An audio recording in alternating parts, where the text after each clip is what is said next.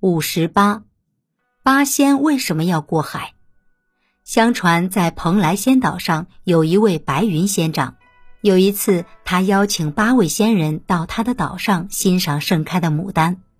在仙人们赏完花，决定腾云驾雾离开仙岛的时候，有一位仙人提议：既然大家各有各的绝活，就不要腾云驾雾回到陆地，何不亮出自己的本领，渡海而归呢？众仙听罢，都跃跃欲试。于是大家纷纷来到海边。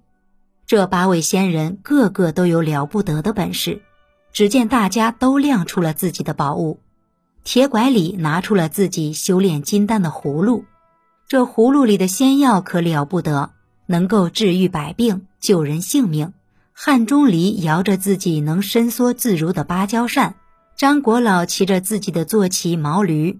曹国舅拿出神器玉板，这玉板能够让万籁无声，神奇的很。吕洞宾拔出背后那把能够降妖除魔的宝剑，韩湘子手持笛子，吹着能够让万物富有灵气的曲子。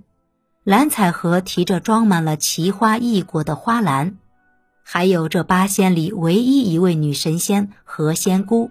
这位仙姑手拿一朵漂亮的荷花。这鲜花不仅出淤泥不染，而且能够修身养性。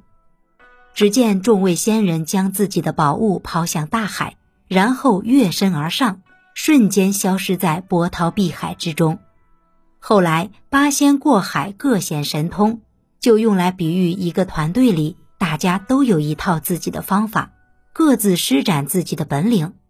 因为这八位仙人在传说中成仙的经历各有不同。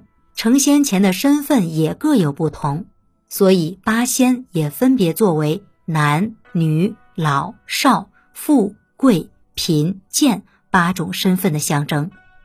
现在在我们看到的有关八仙过海的书画作品中，他们的形象都是逍遥自在、神态怡然的。但是八仙过海这个神话传说的原型却不是一个轻松逍遥的故事。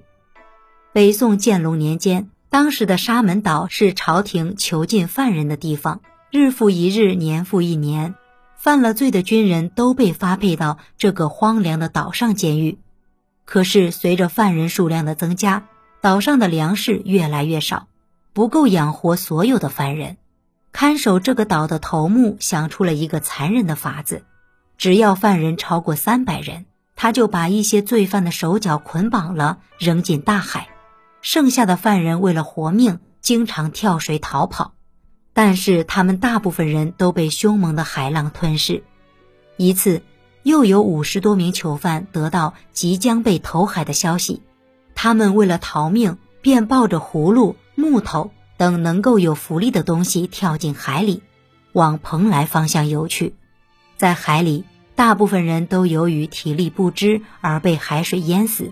只有八个身强体健、勇技高超的人，借着海潮游到了岸边。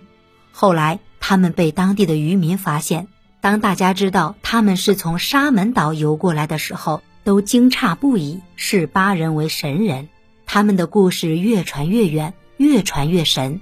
于是，八个囚犯在传说中变成八位神仙。他们在海中借助的物品也成为八件宝器。